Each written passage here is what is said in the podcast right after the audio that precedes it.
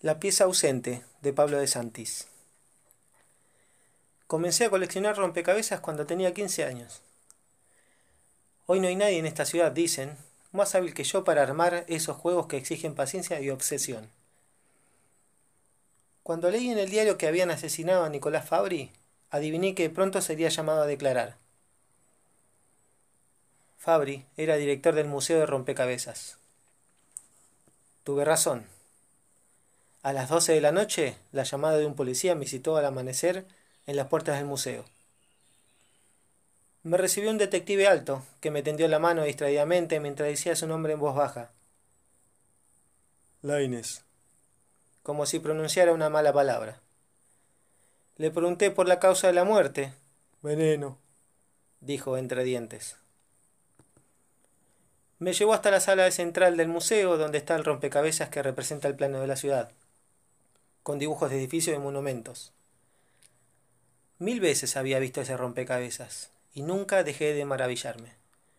Era tan complicado que parecía siempre nuevo, como si a medida que la ciudad cambiaba, manos secretas alteraban sus innumerables fragmentos.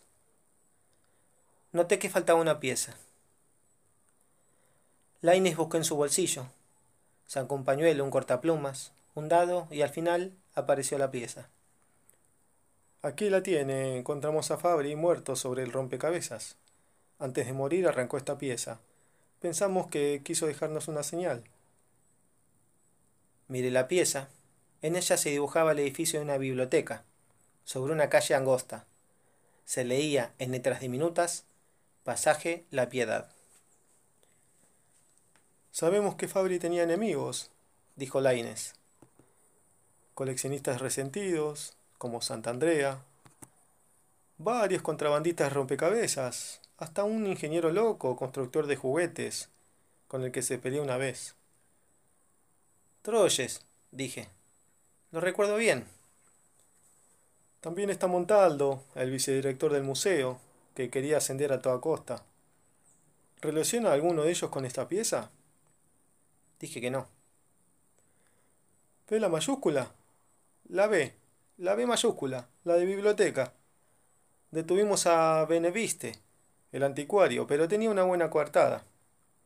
También combinamos las letras de la piedad, buscando anagramas. Fue inútil. Por eso pensé en usted. Miré el tablero. Muchas veces había sentido vértigo ante lo minucioso de esa pasión, pero por primera vez sentí el peso de todas las horas inútiles.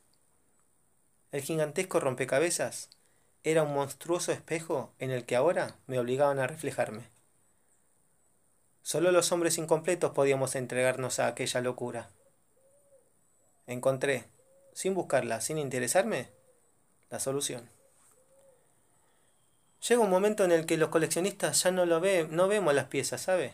Jugamos en realidad con huecos, con espacios vacíos, no se preocupe por las inscripciones en las piezas que Fabri arrancó. Mire mejor la forma del hueco. La Inés miró el punto vacío en la ciudad parcelada. Leyó entonces la forma de una M. Montaldo fue arrestado de inmediato. Desde entonces cada mes me envía por correo un pequeño rompecabezas que fabrica en la prisión, con madera o cartones.